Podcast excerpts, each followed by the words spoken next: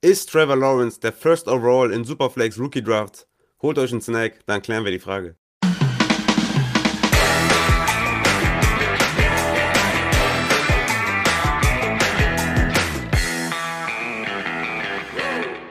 Aber um diese Frage zu beantworten, müssen wir natürlich nochmal ein paar andere Quarterbacks besprechen, die da so in seiner Range gehen. Wir haben ja dieses Jahr so eine Top 4 mit Mac Jones, noch einen ganz weit hinten dran, den ich so eher so late first sehe.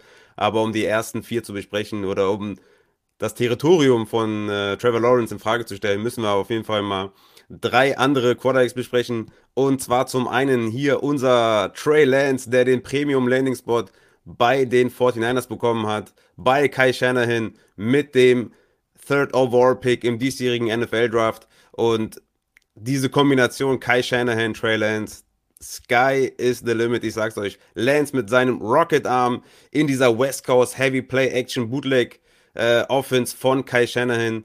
Das ist ein Traum-Szenario und wirklich, er bringt massig äh, Rushing Upside mit. Dieses Cam Newton Rushing Upside, diese 10 plus Touchdowns am Boden, diesen Fantasy Gold, die erwarte ich von Trey Lance, wenn er denn Day One Starter ist. Mm, das ist so ein bisschen das, wo ich sage, das könnte mich daran hindern, ihn vielleicht an, an Second zu holen.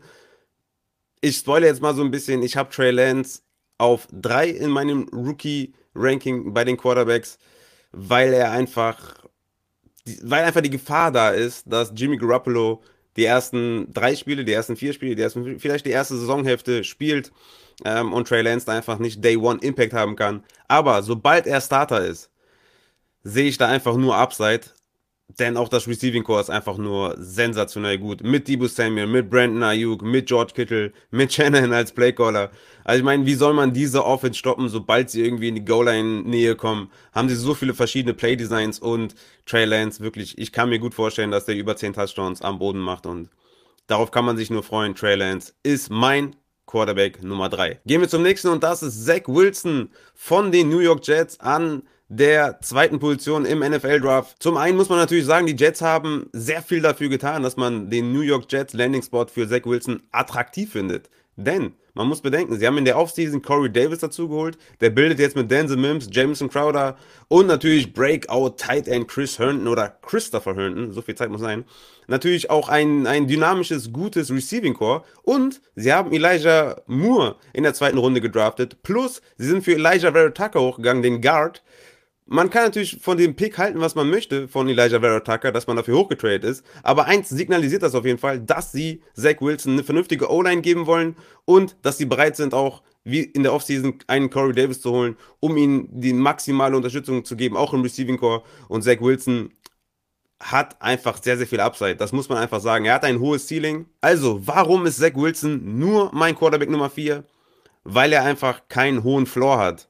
Ich sehe eine gewisse Gefahr, dass diese Low Competition in der NCAA bei BYU einiges hat ähm, schön aussehen lassen. Natürlich ist immer dieser Vergleich, Patrick Mahomes, da denkt natürlich immer jeder, okay, krass, wenn ich den jetzt picke, dann habe ich den nächsten Patrick Mahomes. Aber man muss einfach sagen, dass dieses, dieses In-Structure-Play von Zach Wilson nicht immer gut aussah und dass er sich in der NCAA immer rauswinden konnte und dann halt diese krassen Big Plays auflegen konnte.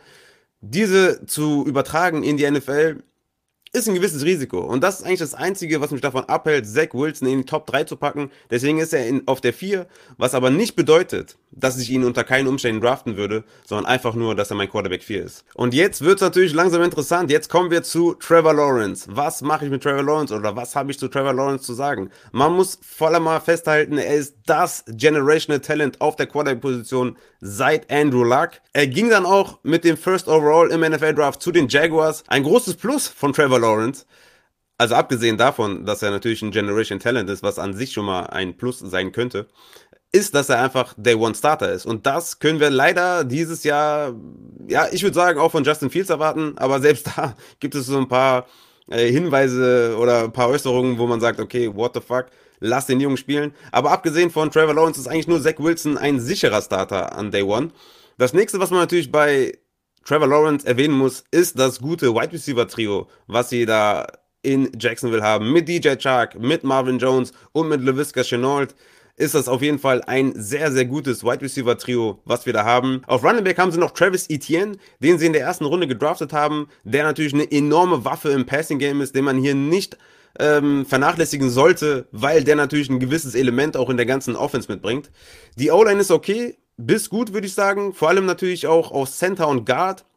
Auf Tackle haben sie noch Walker Little von Stanford in der zweiten Runde gedraftet, ähm, was, ja, sagen wir mal, ein gutes Invest ist für Trevor Lawrence.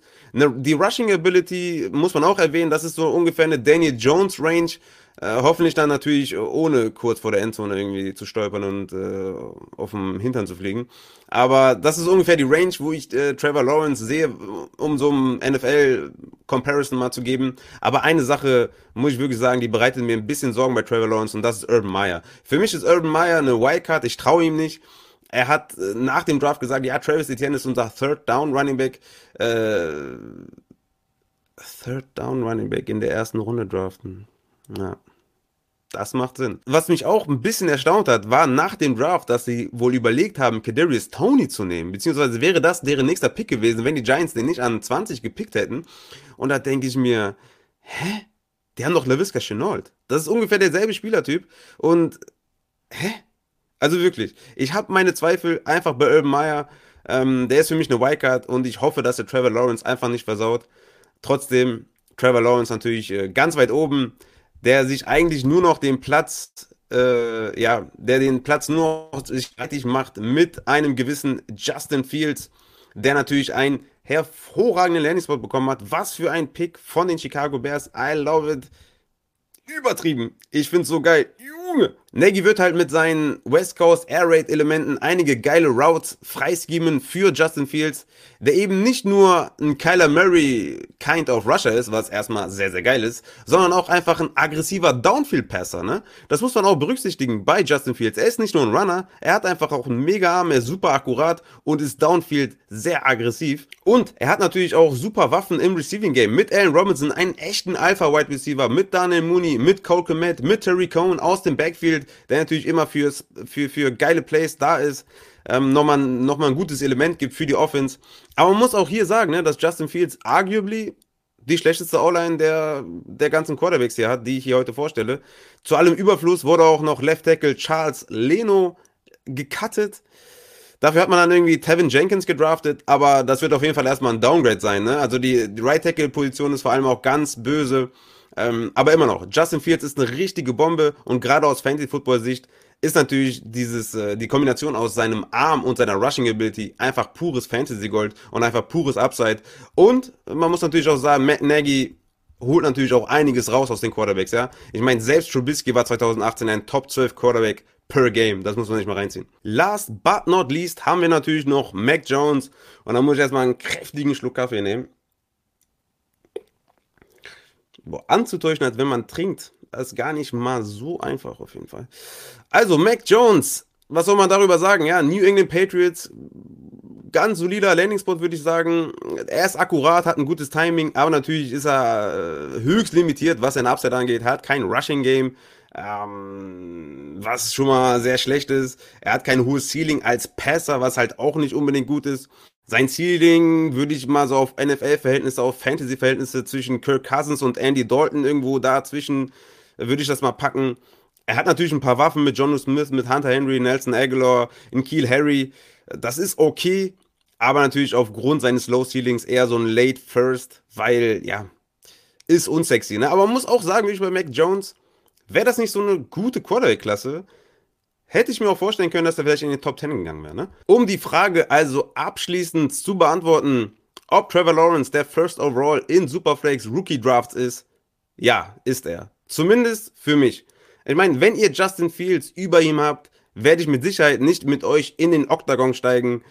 Aber Lawrence ist der sicherste Pick von allen, weil er einfach ein Generational Talent ist, einen gewissen Rushing Floor hat, er hat gute Waffen, er hat eine okaye O-Line, okay bis gute O-Line. Und da würde ich einfach mit dem ersten Pick keine Risiken eingehen. Man kann Justin Fields auch an 1 nehmen, aber für mich ist es Trevor Lawrence dieses Jahr. Und da habt ihr auf jeden Fall einen geilen Pick hingelegt. Meine vollen Superflex Dynasty Rankings gibt es natürlich bei patreon.com slash Fantasy. Auch Christians Rankings findet ihr da. Und ja, wir haben da alles natürlich reingepackt. Overall, Positional, Superflex, alles, was das Herz begehrt, könnt ihr da finden. Checkt das mal auf jeden Fall aus. Ja, und abschließend bleibt mir einfach nur zu sagen, ich hoffe, euch hat der Snack geschmeckt. Das war Absicht. Und äh, ja, vergesst nicht, den Kanal zu abonnieren. Ne? Aktiviert die Glocke, äh, wenn es das überhaupt noch gibt. Äh, keine Ahnung, aber aktiviert die Glocke, wollte ich immer schon mal sagen. Habe ich damit getan. Live Goal ist erzielt. Und schaltet zum nächsten Snack auf jeden Fall wieder ein. Haut rein.